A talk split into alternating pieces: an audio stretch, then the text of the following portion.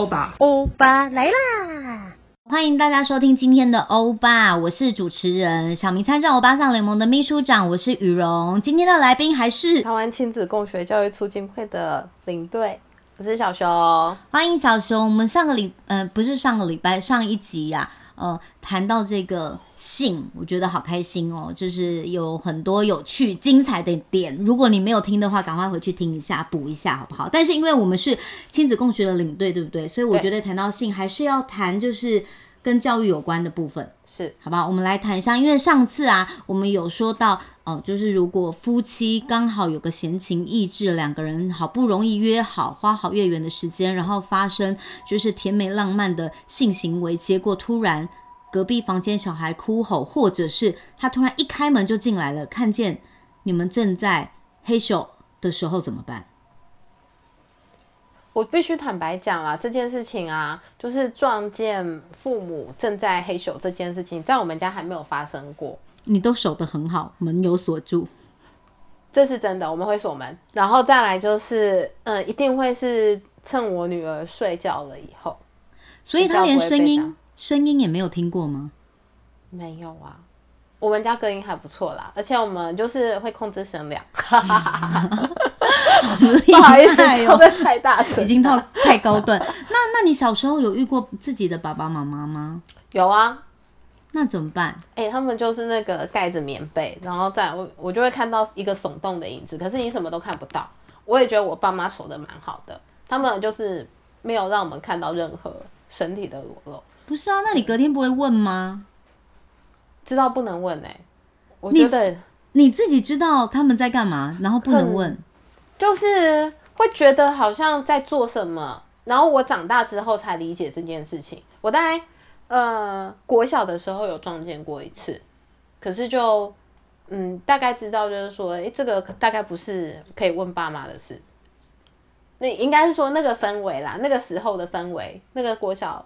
国小那个时候的氛围就是会让你知道，就是说，嗯，小孩子要少问一点。虽然说我爸妈不会打我或干嘛的，对，可是还是会觉得说，哦，这件事情好像不能问他们。那你在带团的过程里面，你们会有团员跟你讨论到这个吗？他们都有这样的经验过吧？总有吧？你会建议他们怎么跟跟自己的小孩说，或者是那个那个当下就要继续吗？还是立刻就是冻结在那个原位？一般应该都会撤出来吧，我猜就冻结了哦，撤出来，嗯，对，就是收兵啊。那事后怎么办？那即刻即刻讲解吗？还是通常啊，我会想要先停下来，就是要不要急着讲解？我觉得都还是其次哦。我们可以先从了解他们看到什么开始。哦，所以停下来。离开，抽出来，然后就 还有问小孩，你看到什么？你看到哪边这样子吗？就是有可能就是孩子也还没有就是反应过来爸爸妈在发生什么事情啊。嗯，对。那我觉得就是说，大人也有可能当下还没有想好要去怎么跟孩子讨论这件事情，所以呢，就是先抽出来，大家先平稳一下，冷静一下。事后，然后也可以问一下，哎，孩子就是说，因为孩子会出突然出现，可能就是他找你有事嘛，有他的需求，嗯、对，所以应该是会先希望可以停下来，先回应一下孩子说，嘿，你还好吗？有什么事情吗？这样子。那之后如果说孩子有提出来，我我觉得其实是可以问一下，其实不管是撞见父母的性行为，或者是说，因为如果说孩子在学校，或者是因为像现在。网络非常的发达嘛，你其实很难避免，甚至像广告好了，像有一些广告，嗯，你其实是很难避免孩子去碰触到跟性有关的东西。嗯，所以我通常会想要先从孩子他们眼睛看到什么，然后他们理解到什么去理解开始，而不是直接跟他讲我们刚刚在干嘛。嗯，可能会想要先让他先问一下说，哎，你你刚刚有。有看到什么吗？有吓到吗？有，或者是觉得我们在做什么？这个是很不一样的情绪，所以爸爸妈妈在那个当下，然后立刻，嘿，你有什么需求吗？然后有看到什么吗？呃，这个这个分开的啦，哦、分开的。我是说那个可能会想要先回应需求，那看到什么？应该是会等衣服穿好再问了。OK，哦，或者是隔天早上的时候，哎，昨天怎么样这样子吗？之类的，就是双方都可以冷静一下.对啊，搞不好孩子根本就没有觉得你们有发生什么事情。嗯，可是如果小孩真的，比方说，无论是不是透过父母啦，他可能透过不同的媒体或者是网络，他就是呃认识了性，好，不管他什么样的程度，嗯、但但。他会有一个年纪的界限吗？我们应该要设一些标准，比方说什么样的年纪，他只能够认识到哪边，谈到哪边吗？还是他他他应该要谈到多细呀、啊？跟小孩谈性教育的话，我觉得没有一定哎。我觉得就是性教育这件事情啊，你从零岁就可以开始做了。嗯，那至于要谈到多细，其实是按照孩子的年龄跟他理解的能力。用他听得懂的方式去跟他谈啊，嗯，所以基本上只要他问你，都会回答他。对，像是呃，我女儿她其实很早就知道月经这件事情了，嗯，对。然后我每一次月经来，她就会想要看我的卫生棉上面有血这样子。然后她我们会跟她讲一下，就是说，比如说那个子宫内膜是那个子宫的位置，其实是她小时候。那个还还是胚胎时期住过的地方啊，嗯嗯、这一类的。那像她也会是想要去摸我的乳房，他会想要去摸摸摸摸摸，然后那个我其实不太能够接受他直接就是说来就来，就是直接手就来摸我的乳房。我会提醒他说：“你因为这是我的身体嘛，我想要请他就是先问过我，然后我也会跟他确认一下他为什么想要摸。”那他有时候其实就是觉得那个蓬蓬软软的很舒服，然后他有时候也会就是摸摸自己的，然后我就说，嗯，你长大也会有，嗯、然后就会开始跟他待稍微讲一下，大概是到什么时候会有，嗯、因为那个时候身体会产生变化，嗯，那就会看他有没有兴趣听啊，他没兴趣听我硬讲硬塞，他其实也没有，那也也听不进去，嗯，所以即便是很亲密的孩子，身体界限你还是会分清楚。嗯，对，我还是会希望，就是说是，呃，在一个知情然后同意的一个状况下，不管是我要碰触他的身体，或者是他要碰触我的身体啊。可是小熊说的这个，我觉得对很多的家庭实践来讲会有点困难，因为很多爸爸妈妈照顾小 baby 的时候，就会开始洗 baby 的屁股啊，对不对？嗯，那这个时候还要他知情同意。诶，我的话就是像他零岁开始，我们要做什么动作？我觉得这这个时期，当然他还可能还不见得会完完全全的去做一些表达，那可是让对方了解现在正在发生什么事情是重要的。你就想嘛，他突然本本来尿布包的好好的，突然就被掀开了，屁股光溜溜的，可能还有那个冷冷的水分这样子，湿纸巾什么的弄在他屁股上面，那对他来说就是一个很意外的事情啊，所以。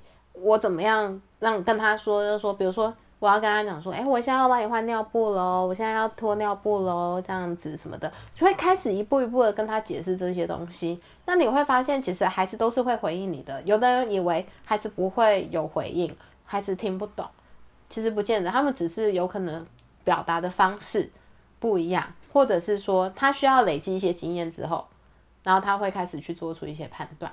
嗯，那。所以我会觉得，就是每一次的告知，即使说一岁之前那个孩子可能还没有办法完明确表达状态下，呃，每一次都是进行一个一些告知，然后预告，就是说，哎，我现在要做什么，嗯，还是蛮重要的。我我觉得这个是一个非常实际的，就是尊重的实践呢。但我觉得其实做起来不太容易哦，因为我觉得那个是真的，爸爸妈妈在。照顾 baby 的时候的每一个动作之前，都要先说我要做什么这件事情。我觉得对爸爸妈妈来讲，其实是一个最简单的练习。嗯嗯，算是一个最简单入门的练习。那可是等到到什么时候，慢慢他会说话的时候，他可能会觉得我同意或不同意的时候，那如果你真的很想帮他换尿布，他现在就是不想要呢？他有他自己的意志表达的时候，也不能勉强啊。所以就你们会等，嗯。会去了解一下原因啦，嗯，比如说像他以前不太喜欢换尿布，有一阵子是因为他觉得水很冷，嗯，或者是湿纸湿纸巾很冷这样子，嗯、然后他或者是就是说他不愿意洗手，嗯、他不想要去做任何会让他需要去碰到冷的这些动作，嗯，所以我就会了解原因，然后去去创造一个他愿意的一个环境，或者是那个情境是还蛮重要的。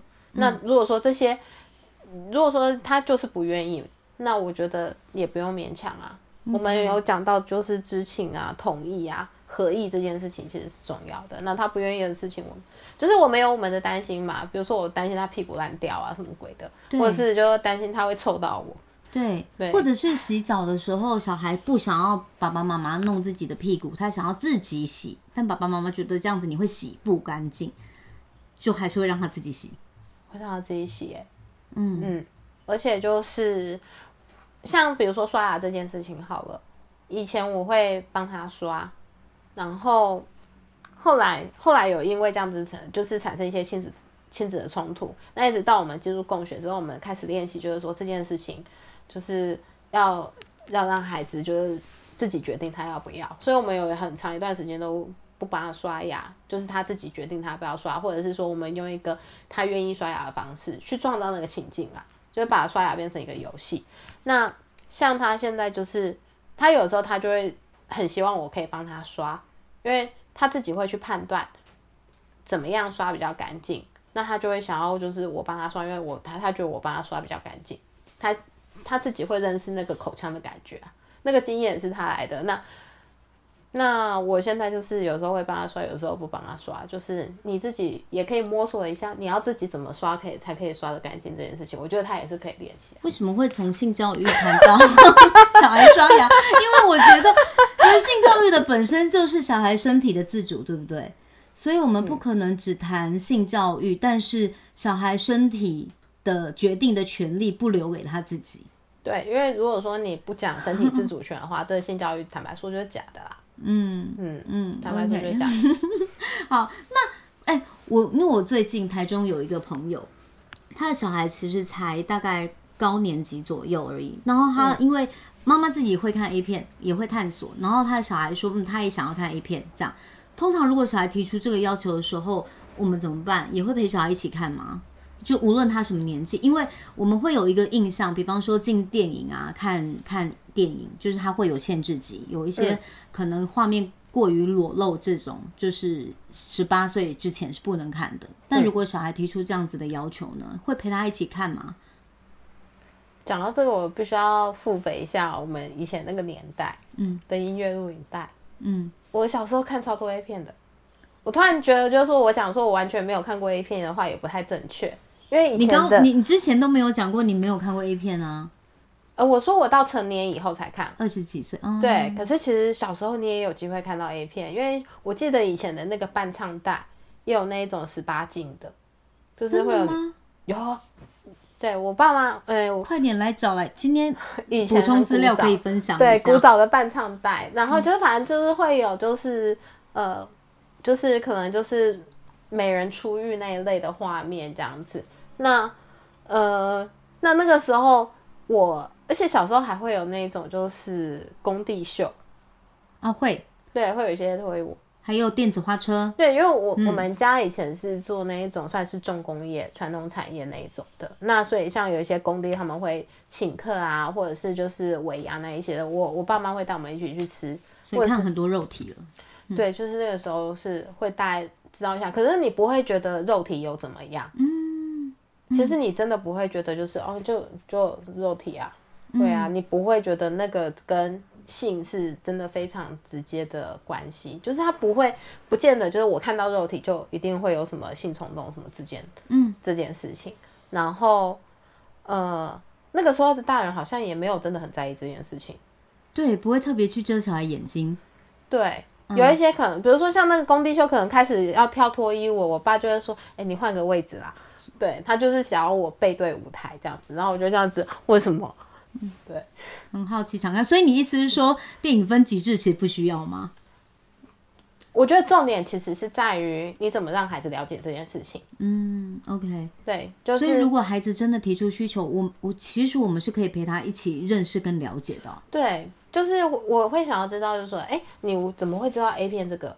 当然，现在网络非常发达，他不知道 A 片就太奇怪了。对，可是还是会想要知道，就是说，哎，他大概是透过哪些管道开始去知道，哎，有 A 片这个东西？那对他来说，可能他觉得 A 片是要做什么用的，那那他那他想看，那我就会可能就直接列出那个知名的网站，然后就问他说：“哎、欸，这很多分类，你对哪个有兴趣？我们来认识一下。”这这么这么开放，这样子、OK? 我觉得，哎、呃，我我其实其实这件事情可能也不会到高年级才发生哦，你只要有网络，它就有可能发生、啊嗯。但我觉得小孩可以跟大人说：“哎、嗯，妈妈，我想要看 A 片。”的时候，基本上呢已经代表你们亲子关系有一定程度的信任。对，对，因为你重点其实是应该要营造一个孩子愿意跟你说、愿意跟你讨论，嗯的那个空间跟环境，嗯，所以他其实是我我们为什么会说性教育其实是需要从零岁就开始，因为你就是不断的去铺陈这些环境，嗯，不断的去铺陈这个讨论的空间，那你们才会有一起学习的机会。嗯，因为我会说一起学习的机会，其实是坦白是说，我们这一代的成人有很多人也不晓得性是怎么一回事，我们也我们也不了解 A 片 A 片网站上面到底有哪些东西，那我们就可以去讨论，就是比如说，哎，有一些是橘片啊，有一些是百合啊，然后有一些是嗯肛交啊，对，那我们就可以讨论，就是说，哎，为什么会有人要这么做？或者，然后他就有机会可能去认识到不同的性倾向，然后也有可能就是每个人在性的选择上面，对。那但是小熊现在在谈的性教育的这个观点跟做法，其实跟现在大部分就是有很多典型家庭里面，或者是嗯互加盟那一派的家长们的性教育的观点，其实是完全不一样的，非常逆风吧？对对，这个对很多家长来讲是一个很大的挑战。嗯，我相信一定是挑战，因为我们也有很多人就是因为不理解，因为我们也真的不晓得可以怎么跟孩子讲啊。我我其实本来也不晓得要怎么样跟孩子讲这件事情，我是一直碰到就是说有团员来问我，就是说孩子好像有开始在自慰，因为他那个时候可能孩子可能是四五岁嘛，那其实自我探索自慰这件事情，可能从婴幼儿的时期就会发生了。OK，所以其实就算小孩在四五岁，无论他多小的时候开始做自慰这个行为，父母都不需要太过度焦虑。不用，嗯，那你你要焦虑的可能就是他只做自慰这件事情，那你就要焦虑了。嗯。哦，就是要去了解一下为什么他只想做这件事情，他不想要做别的事情。因为，因为以幼儿或者是儿童的世界来看，这个世界应该是非常多彩多姿的。当然，性探索也很好玩，嗯，对。Okay. 可是他应该不会只有这件事情要做。那那我可以这样解读吗？嗯、有可能互加盟，或者是说，比方说某一个右派派系比较保守，对性教育这一块锁得非常紧的，就是希望小孩十八岁之前都不要知知道性是什么的这一派的家长，他们会不会自己本身也是因为？对于性的知识太贫乏，或者是认识非常的陌生，所以以至于就是一直把这件事情当成是一个不能够对不能够被讨论的。有可能啊，有可能啊，嗯，因为我也不是一开始就这么解放的嘛。我以前也会觉得，就是说好像没有人可以去谈这件事情，然后或者是就是说，哎，我甚至在做这件事情以前，可能刚开始会自慰的时候，可能也会有一种罪恶感啊，就是说他不能常常这么做。嗯，对。那个那个，因为你没有讨论的对象，然后你也没有接触的管道。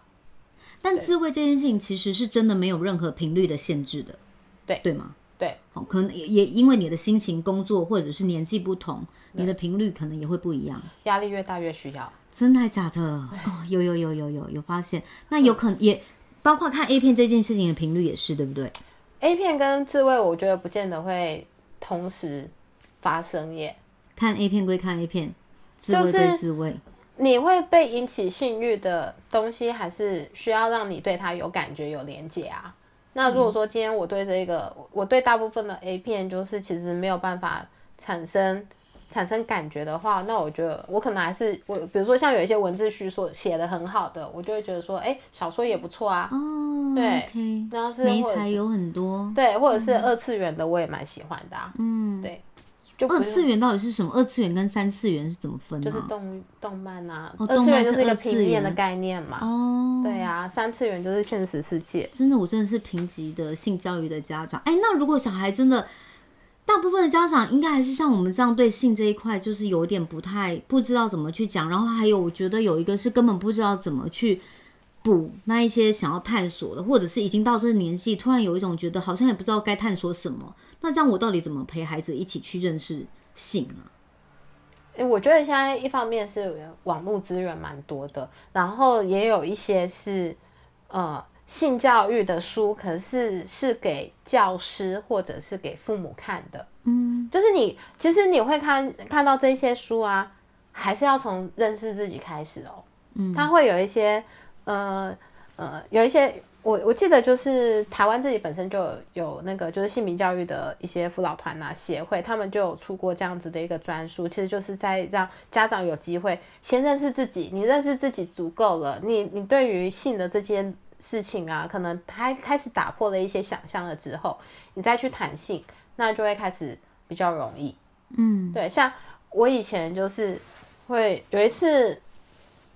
我女儿她挑了，因为她在捷运上、公车上，她会，她以前坐公车她会觉得无聊嘛，坐捷运会觉得无聊，那她就会想要，就是我们带一些书，可以在可以在那个车上一边讲。那有一次她就挑了一一本书，妈妈生了一个蛋。那他的妈妈生一个蛋呢，他其实就是在介绍那个生命起源，哦，比如说男性跟女性，呃，她没有讲到人工生殖，所以他还是用一般就是男性、女性，就是呃。发生性行为，然后就是受精的这个过程，然后去讲孩子的出生这样子。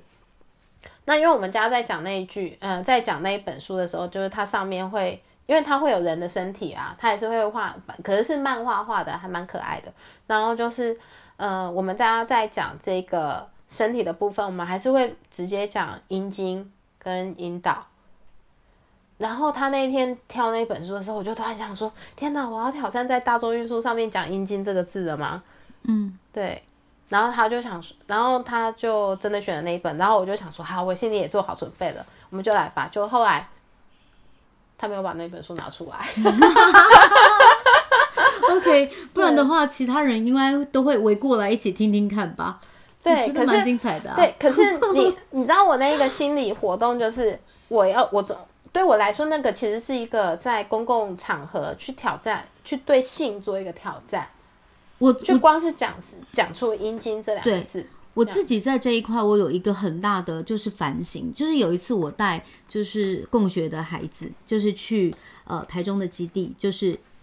去上一堂性平教育的课，然后他在谈，就是，呃，刚好有孩子好奇，就是什么保险套，然后里面的志工就把呃保险套跟那个阴茎的道具拿出来，跟小孩示范那个怎么用，并且他他其实教学很细致，他有先说，哎，打开看看这个有这个膜，那这个薄膜它有一些那个润滑液，它通常是什么做成的，然后有哪几种种类，然后在医学上可能会用在哪边等等等，有也讲得蛮细的。那但是我我我记得那时候他在开始讲到那么细之前，是小孩先拿了一个保险套问我那是什么，然后我直接就讲说哦，这是保险套，就是套在嗯男生的鸡鸡上面，我就直接讲鸡鸡，我没办法讲阴茎诶。然后但是是那一堂教学课的时候，那个当时的志工是一个同志，他就是非常自然的把这个字讲呃阴茎这字讲出来，然后并且示范，然后让大家可以试着去套，然后跟去摸那个触感的时候，我才发现说哎。诶我我自己对那个性有很多的那个好像不能讲出来的那个字眼，我自己有很多的框架，我才发现说，原来自己对这一块真的好像也受了一些什么过去的遗毒，就是把性这件事情真的是污名它了，所以我才觉得讲出来很害羞。嗯，好，那呃，我自己在想说，我们父母在学这一块的时候，我要怎么打破我自己？对性污名这件事情的看法，我觉得比较重要。因为我如果没有打破这个，我其实没有办法跟孩子一起呃认识性教育，或者是跟他一起来学习这个领域。我刚刚提到的那一本就是呃我们自己台湾出的那个性教育手册，它就是我我会很推荐大家，是因为我的确就是从那一边，他他用一个非常简易的一个方式，就是让你去一步一步做这件事情。嗯，就是他，我记得他那里面有一个题目，就是说，呃，讲到性，你会讲想到哪些字，哪些词汇？对，那讲到性，你会想到哪些词汇？脏，害羞，还有嘞，鸡鸡，还有呢，跟性有关的都可以讲。高潮，还有潮吹，嗯，哦，你不错，你愿意讲潮吹两个字啊？对，潮吹是我后来才学到的。还有呢？还有什么没了？对，那做爱很多嘛。那我他那个时候就是他就有把这些词集，他后来因为他有配图，所以他就有把一些词集放在一起。它本包含什么三 P 啊、乱伦啊，就是我们会觉得就是哦不可说佛地魔的字，他都把它放进去。嗯、可是他其实为什么要做这样子一个动作？然后甚至他这个可以是一个小组讨论，一个团体之间。像我之前就有在那个团里面带着妈妈们一起去做这件事情。那小孩一起吗？小孩子那时候在，小孩子大概没有兴趣听我们，欸、对我们都以为小孩子会很有兴趣，但也不见得，好吗？我们这一集他开始播出之后，我们会不会被告啊？就是说没有没有警语，什么未满十八岁，什么小孩不可以在那边听，会这样子吗？啊，可是我们就觉得什么东西都可以都可以谈，嗯对啊，OK，好，欢迎你来告，应该要这样说吗？不要 不要啊，这样我很麻烦。我没有要欢迎人家来告，可是我会觉得就是说，那我们可以怎么样去跟孩子谈这件事情？我我觉得蛮好的，因为在跟你谈的过程里面，我发现你对性这件事情完全没有任何一点污名，就你看待这件事情很健康跟很自然的来谈，然后跟小孩也是这样的的态度，也不是一开始就这样子啊，真的是要需需要一点时间去认识的，嗯，对，嗯，那一步一步你才有办法，你你先知道自己的框架在哪里，那才有办法拆嘛。像我以前就会觉得说三 P 不可说，乱伦不可说，对。哦，就是那它里面，或者是说，那你会觉得小孩讲干这件事情是不可以的吗？我不会觉得不可以，我会想要了解，就是说，哎、欸，他知道干是什么意思吗？嗯，对，在他的语境里面，他为什么会使用这件这个字？嗯，对我也会骂干啊，还好啦。嗯，OK，我说我会讲这个字，就是从妈妈那边听到的。他说，哦，就是很生气的时候可以说。我女儿她最近开始讲 “jerk” 这件事，这个这个字的时候，我心里想说：天哪，她怎么她在哪里听到的？我跟我老老公太常骂骂人了嘛，不好意思说骂的对象，对，他骂美国政府.我骂台湾。Oh, OK，所以小孩都会说：“哎呦，好恐怖！”好，哎、欸，嗯、那。我所以在这一块，就是性教育对你来讲没有任何年纪限制，零岁开始就谈。但我觉得蛮有趣的，因为我刚刚想跟你分享的那个案例，就是说去那边上课，就是台中的基地，然后后来我还拍照做了一些记录，嗯，然后结果我就把那个照片放上去之后，结果被脸书封锁了，说这个是就是什么什么也涉及性啊，什么跟不不健康吗？还是什么的的影像这样子，所以就被撤了，这样。这样这样不是很奇怪吗？脸书会不会管太多？我我记得欧巴上之前有一个图片，它是米色底黑色的字，嗯、因为那个米色的底其实看起来很像肉色。嗯，他们也因为这样子，就是说同用同样的理由，就是色情不当那个，然后就封锁它了，就封锁那一个图片。但是你应该可以去申诉吧？我们后来有申诉啊，因为那个图片其实全部都是字，没有图。Okay. 对，所以有的时候是看他脸色。呃，审查机制是什么？但我那个就算是申诉，他还是不让我上.所以我那个教学记录没有办法分享。那个中华电信一天到晚打电话来问我，我要不要是那个网络的色情守门员，我都说不用。我本身就是一个最大破口，这样。好，OK。所以你觉得小孩真的不会因为他这么早就碰触性教育，然后开始就让小孩更想要探索性，然后就发生了性行为吗？因为这个是最多。在学校里头禁止去太早让小孩接触性教育的一个很主要的原因，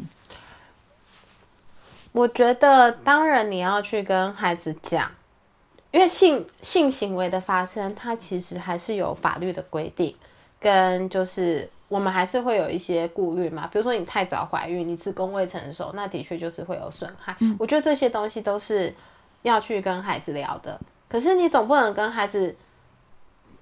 到十八岁之后才聊这件事情，嗯，因为他的性探索是有可能是在你没有办法幼儿时期就开始，他性探索的时期是很早就发生了，嗯、然后他会青春，他有青春期，然后他会遇到不同的人，嗯，那他也有可能会有其他性探索的对象，然后就是呃，可是他不愿意跟你交换资讯的话，嗯、那他这个性探索的发生你并不知道的话，你然后他又没有一个正确的一个性教育的。一个讨论或来源，那他就有可能没有去做，呃，没有办法去做保护这件事情。就是我对我来说啊，性教育其实是一个很积极的对孩子的一个保护。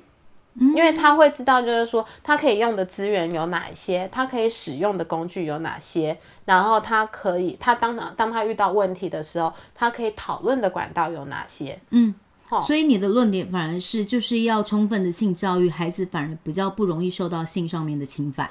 对，因为、嗯、呃，我听我，因为我先生他其实是在教会家庭长大的，那他的确有碰到，就是呃，因为我。我公公他是他是牧师，我公公是牧师，可是他们家对于，呃，其实教会家庭对性都是保守的。那你再怎么保守，青春期的男女他就是会有呃性的探索。那我先生或者是他妹妹，他们都是比较愿意再去了解这方面的知识的人。那他的确也有碰到，就是说他们可能去呃，因为。我公公的工作就是他会到就是需要关怀的家庭里面去做一些支持。那他们的确有碰到，就是说孩子连，嗯，就是这个女生她可能连孩子都生了，可是他不晓得原来那是发生性行为会发生的事。哦，这么。她不晓得他的孩子是经由性行为生出来的。嗯嗯。那就是你在一个完全一个非常封锁的一个状态的话，那他。有可能真的孩子连他自己被侵犯，或者是说他连你你说要他要保护自己，他是都做不到的，因为他根本不晓得我可以用什么样的方式保护自己，或者是知道这样子的一个情况，其实我需要我需要被保护，或者是说我可以。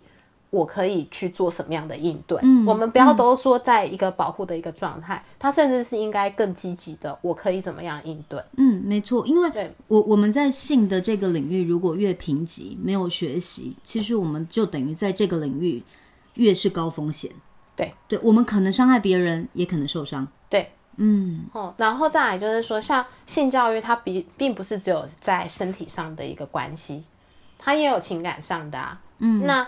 在我们上一集的时候，我们也有提到，就是权力关系这件事情，嗯、情感中的权力关系，性关系中的那个权力关系，其实是相，就是它会有一些连接的。嗯，那我有可能就是说，我今天孩子他其实他也有可能交女朋友或男朋友。嗯，那如果说他今天没有一个可以讨论的对象，或者是说他有一个错误的讯息来源，觉得男朋友就应该是要怎么样，女朋友就是应该要怎么样的话。那他有可能就在这个情感当中的权力关系里面，有一些不平等的对待。嗯，所以我们可以这么说吗？起码在跟孩子的性教育的领域这一块，就是父母至少保持着比较开放，并且不要批判，也不要污名性这这个呃的心情，用着一个比较开放的心跟孩子一起学习跟探索。嗯、那所以。不一定是几岁之前要教什么，不能教什么这种限制，不是？嗯，我觉得它其实应该是一个充满弹性跟灵活的，然后它是在生活里面随处都可以见的。嗯、因为像我们刚刚讲的，呃，我对于身体的自主权，它其实就是在在告诉孩子，就是说你就是你身体最大的主人啊。嗯，对，这那他以后在不管是他交往的对象当中，或者是说他遇到的人当中。他就会，他就知道我的身体是值得被尊重、被捍卫的。嗯，对，我没有说要，我没有说，我没有，我今天表示沉默，也不代表我要，你就是不能碰我啊。嗯，啊，可是我们我们以前的，到现在还是会有这种说法啦。对，女生不要就是要，这个怎么那么流行了？好讨厌。然后或者是会有觉得，就是说男生就是想要。嗯，我要帮，我也我觉得也要，就是对于男生会也会有一个投射啊，因为我在玩网络游戏，我有在玩一些手游嘛，那我就碰到一个呃男生，他已经十九岁了，对，那可是那女方就会觉得就说你你怎么还不跟我发生关系，然后还会拉着他去买保险套，我觉得还蛮蛮好的，就是大家知道就是说哎要用要用保险套保护自己，然后可是他就会觉得就是说他会。觉得就是说，可是要是真的有意外发生，他还不是那个可以承担风险的年纪嘛？那他就会有一些考量。